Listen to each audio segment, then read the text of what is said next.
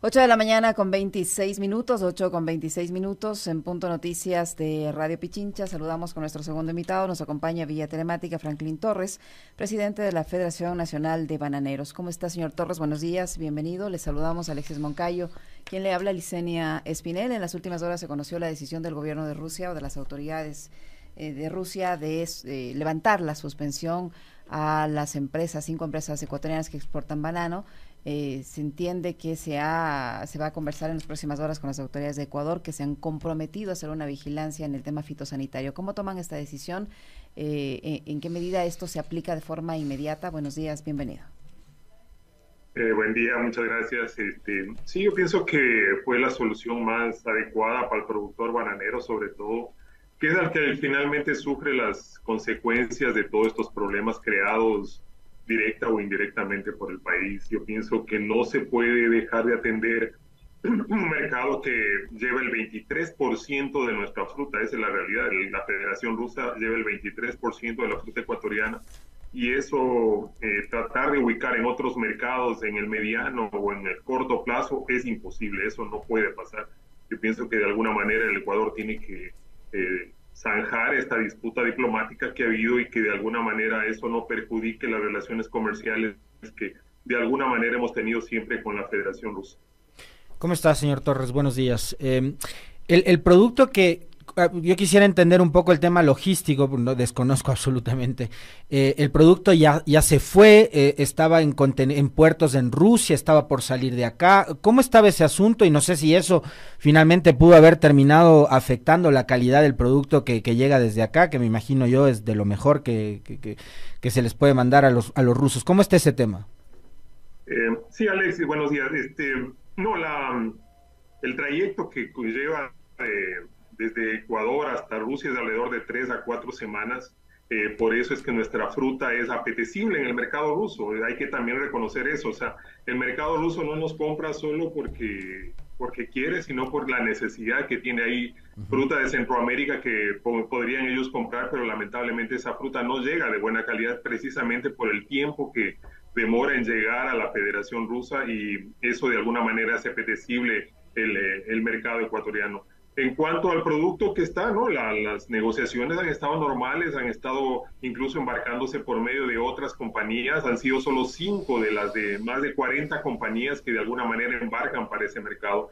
Lo que sí nosotros estamos reclamando de alguna manera al, al gobierno nacional es que esto haya servido como incentivo para la especulación interna y que de alguna manera el que paga los platos rotos siempre es el productor tuvimos una baja de más de 2 dólares 50 por caja de banano en menos de dos semanas, sin haber ningún aspecto comercial más que la especulación de una noticia que ventajosamente para el país ya fue solucionada. Ahora, eh, señor Torres, ayer la Cancillería emitió un comunicado informando que, que, el 18 de febrero se alistaba una misión ecuatoriana para viajar a Rusia para conversar con las autoridades de ese país sobre este impasse. Pero también ahí la Cancillería dice que eh, eh, fue comunicado este problema fitosanitario a las autoridades ecuatorianas hace seis meses y le trasladaba la responsabilidad de no haber tomado los correctivos del caso al gobierno anterior, un poco como para deslindarse de que este impasse sea producto o consecuencia de, del tema político, ¿no? del, del manejo de, de, la relación exterior con, con Rusia. Bueno, este, hay un dicho en el sistema comercial que el cliente siempre tiene la razón y nosotros como país debemos darle la razón a la Federación Rusa en cuanto al reclamo que tiene. No es nuevo este, este problema de la mosca jorobada. Nosotros ya tuvimos un reclamo en el 2019 y fue solucionado de una manera adecuada, precisamente con los controles dentro de cada finca en los puertos y eso de alguna manera sirvió que durante este tiempo no hayamos tenido más reclamos. Obviamente que no debemos desconocer el, el aspecto geopolítico que ha tenido, el trasfondo que ha tenido esta situación, esta sanción, porque obviamente no solo fue para banano, también fue para las flores, y de alguna manera esto es un mensaje que creo que la Federación Rusa mandó al país, eh, precisamente contando que dentro de esas cinco empresas que fueron sancionadas, la, una de esas empresas es propietario del ministro de Agricultura actual y que de alguna forma creo que el mensaje está claro. ¿no? Ahora, yo quisiera también tratar de entender, eh, digamos, lo que está pasando hoy, lo que se ha conocido hoy eh, y lo que eh, resultó como antecedentes, ¿no? Para llegar a este momento. ¿Era un asunto de corte fitosanitario o usted cree que acá influyó el tema geopolítico? Porque finalmente yo no sé si es que de aquí en adelante la cosa se resolvió para siempre o si este conflicto lo van a tener que padecer ustedes como productores. Y me imagino tendrán la misma inquietud que yo en este momento.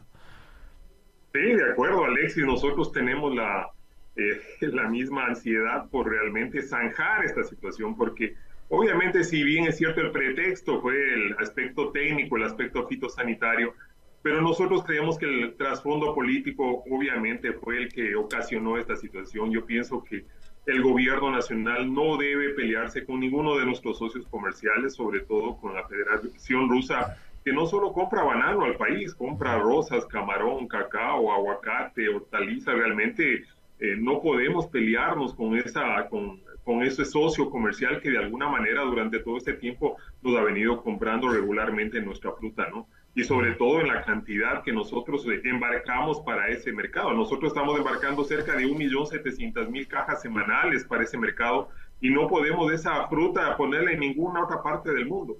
Eh, cerrar nuestras relaciones con la Federación Rusa equivaldría prácticamente al hecatombe comercial para el banano ecuatoriano y de alguna manera creo que no hemos aprendido la lección de los años anteriores. Mire lo que pasó cuando se declaró la guerra entre Ucrania y Rusia, que lamentablemente cinco operadores navieros no quisieron ir a Rusia y esa fruta lamentablemente fue desviada a los mercados, causando el colapso comercial prácticamente interno de la, del precio de la fruta y la crisis que precisamente tiene el productor bananero ecuatoriano en la actualidad. Nosotros creemos que el gobierno nacional debe zanjar inmediatamente este problema diplomático y obviamente nosotros nos comprometemos, eh, los productores bananeros junto con los exportadores, a de alguna manera a evitar eh, cualquier problema fitosanitario como lo tenemos, porque nosotros la mayor parte de nuestras fincas tienen certificaciones internacionales que de alguna manera avalan eh, que nuestra fruta va limpia y sana para cualquier mercado del mundo. Señor Torres, también las autoridades rusas anunciaron que eh, ante este impasse habían hecho los contactos del caso para comprarle el banano a, la India. ¿En qué medida esta decisión también puede afectar a las exportaciones ecuatorianas por un lado y por otro? La ministra de la Producción decía frente a este impasse que eh, hay que tomarlo con tranquilidad, que es un momento para ser mucho más creativos y para abrirse nuevos mercados. ¿Qué tan fácil son eh, ser tan creativos en esta crisis y conseguir nuevos mercados? Eh, es virtualmente imposible en el corto y en el mediano plazo ubicar la cantidad de fruta que eh, nosotros enviamos a Rusia. Eso es imposible. Nosotros creemos que no, no va a haber forma a menos que sea la quiebra de los productores bananeros que eh, de alguna manera no podrán enviar a ese mercado. Eso es virtualmente imposible. En el corto y en el mediano plazo, hablemos de un largo plazo, después de 5, de 6, de 7 años, tal vez podría abrirse otros mercados, pero mientras tanto no. Eh, igualmente yo pienso que el mercado ruso no puede ser abastecido por ningún otro país que no sea el Ecuador. Ningún otro país está en posibilidad de embarcar la cantidad de fruta que embarca el Ecuador, incluyendo la India, porque tenemos ventajas comerciales y competitivas que precisamente le da la calidad de nuestra fruta que eh, lamentablemente otros países no la tienen. Y ventajosamente nosotros sí la tenemos, que es la larga durabilidad en verde que ninguna otra fruta del mundo la tiene y que nosotros, gracias a Dios, por nuestra posición geográfica, por nuestra posición eh, de alguna manera climática, nos permite tener ese tipo de fruta y que nos lleva a una ventaja competitiva versus el resto de países. Eh, hay que recordar que el mercado ruso no va a poder ser abastecido por ningún otro país, pero tampoco el país el Ecuador puede ubicar esa fruta en ninguna otra parte del mundo, al menos en el corto y en el mediano plazo. Eh, Franklin, eh, ahora que se ha firmado y que, digamos, ya dependemos únicamente de lo que diga el Parlamento chino también, el Tratado de Libre Comercio con, con China, mercado de 1.500 millones de potenciales consumidores, esa es la expectativa, mientras más mercados se abran para el Ecuador, mejor, indistintamente de cuál sea la orientación, ideología política que tenga el gobierno de turno, eh, no importa en el caso de su gremio, ¿cuáles son las expectativas que se han creado una vez que se ha dado este paso y se abre eh, esta posibilidad de entablar relaciones comerciales con, China y probablemente también los, los temores que puedan tener los, los medianos o pequeños productores en el país? Bueno, Leslie, yo creo que es fundamental esta apertura que ha habido de parte del Tratado de Libre Comercio que hemos firmado con China. Eh, nosotros ya enviamos fruta a China, nosotros enviamos desde años anteriores. Lo que está haciéndose con este tratado es de alguna manera eliminando los impuestos que la fruta ecuatoriana entraba al momento de, de, llegar a China que obviamente va a beneficiar al productor bananero. Yo pienso que eh, con la crisis que hemos vivido, la crisis social y económica que tenemos, Alexis, no solo está en, el control policial, en el control del ejército en las calles. Yo pienso que el gobierno nacional debe analizar que se debe estabilizar los ingresos de los pequeños productores y de sus trabajadores mediante una distribución equitativa de los beneficios a lo largo de la cadena productiva de valor, en este caso de la comercialización de banano. Sin eso, sin ese recurso que la, ventajosamente al menos durante los últimos seis, siete meses los hemos tenido los productores, pero que lamentablemente durante los tres últimos años eh, fuimos eh, realmente prácticamente quebrados por los gobiernos de turno. Eh, nosotros creemos que ese, eso va a servir para que de alguna manera baje también el caos social que tenemos en la ruralidad. La pobreza rural lamentablemente no es considerada dentro de los gobiernos anteriores. Esperemos que este gobierno, sobre todo los dos últimos, ¿no? Los dos últimos lamentablemente fueron ciegos, sordos y mudos ante la situación que vivía la ruralidad y que lamentablemente hoy lo estamos pagando con este caos social que tenemos y que de alguna manera eh, tenemos que estabilizar esta, esta situación para que esto no vuelva a ocurrir. Señor Torres, ¿qué porcentaje de exportación de banano va hacia China por un lado y por otro eh, el ministro de, Agricultura, siendo parte del, digamos, del sector exportador bananero? Eh, ¿Ustedes creen que podría hacer una mejor gestión que los gobiernos de los años anteriores que ustedes dicen, usted dice quebraron prácticamente al sector? Sí, nosotros confiamos siempre que el nuevo gobierno actúe de una manera adecuada en favor de la población general, de la, de la mayoría de la población. Nosotros creemos que los pequeños y medianos productores de aquí del país, de más de 5.600 productores que somos en, aquí en el Ecuador y que en ninguna otra parte del mundo tenemos esa cantidad de productores bananeros. Creemos que los gobiernos tienen que trabajar en beneficio de la estabilidad de esos productores. Si no hay estabilidad, lamentablemente no podremos eh, lograr nada. Esperemos que el ministro Danilo Palacios, que durante las conversaciones que al menos hemos tenido, él ha demostrado apertura en ese sentido, pero obviamente él está ligado al sector exportador que eh, lamentablemente durante los últimos años usufructó de una situación ah, indebida que hubo y que lamentablemente produjo la quiebra del sector productor, eso hay que decirlo también. Nosotros estamos saliendo de una crisis muy fuerte que hemos tenido durante los últimos tres años y eso tiene que ser analizado por el gobierno nacional. Nosotros le hemos pedido al gobierno líneas de crédito adecuadas, eh, de alguna manera renegociar nuestros créditos. Nosotros no es que no queremos pagar, queremos pagar, pero adecuadamente, sobre todo sobrellevando el peso de la crisis que lamentablemente ha tenido que cargarle el productor bananero, el productor agrícola en general, que lamentablemente es una, una de las causas de la pobreza que tenemos en el campo ecuatoriano. Usted mencionaba hace un momento, Franklin, eh, un tema que es transversal a la vida y la cotidianidad de los ecuatorianos, que es el de la seguridad. Y es inevitable hablar de esto porque em, durante los últimos meses hemos visto noticias que nos llegan desde medios internacionales de que de los puertos de Ecuador sale una gran cantidad de droga dentro de em, cargamentos de frutas y entre esas frutas también está el banano. Eh, ¿Qué están haciendo ustedes como sector también para combatir eh, y para justamente apoyar en, materia de seguridad para evitar que estas cosas ocurran. Eh, ¿Cómo están coordinando, no sé, con el Ministerio de Agricultura, con el Ministerio del Interior, ahora con el Ministerio de, Defensa, quizás, eh, acciones para, para tratar de evitar que esto pueda terminar afectando también a ustedes como sector eh, productivo del país? sí, Alexi, nosotros de alguna manera creo que como productores conscientes de la situación, de esta inseguridad que hemos vivido durante estos últimos años, hemos tratado de alguna manera de, de prevenir esta situación. En la mayor parte de fincas, para su información, Alex, y de la ciudadanía, todos tenemos un circuito cerrado de televisión que de, de, cámaras que de alguna manera permite el control exacto desde cuando llega el contenedor a la finca hasta cuando sale el contenedor.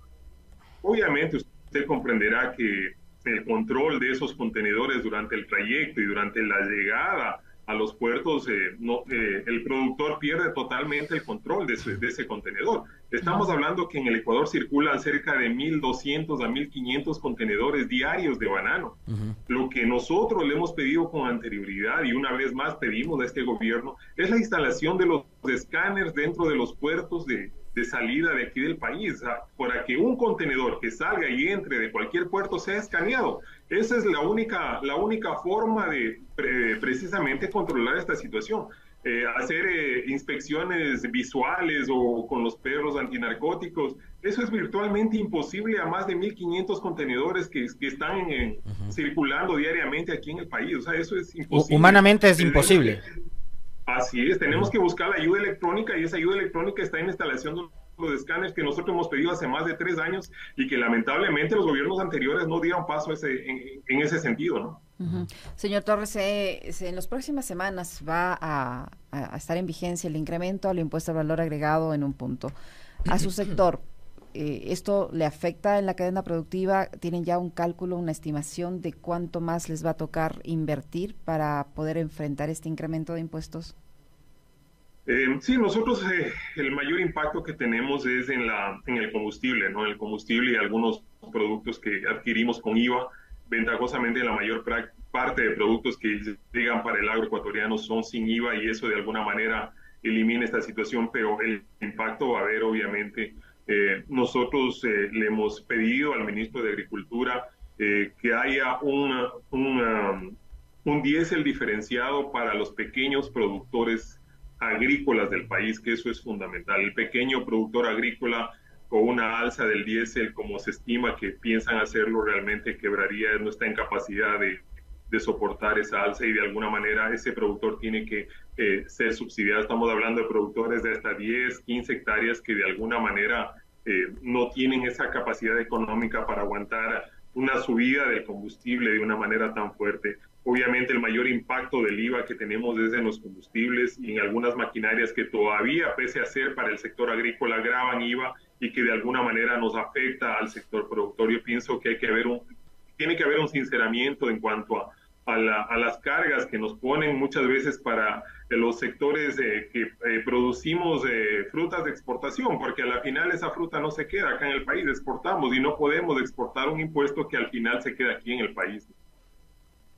Muy bien, muchísimas gracias, señor Torres. Vamos a estar pendientes de, y esperamos que se, resuelva todas este tipo de problemas en el sector. Muy gentil por acompañarnos. Muchas gracias. Muy amable, un abrazo. No, no, muy gentil a ustedes por la oportunidad y gracias. Muy amables a la orden de siempre. Gracias. Franklin Torres, presidente de la Federación Nacional de Bananeros, que ha estado con nosotros. 8 con 44 minutos. Una pausa. Ya volvemos.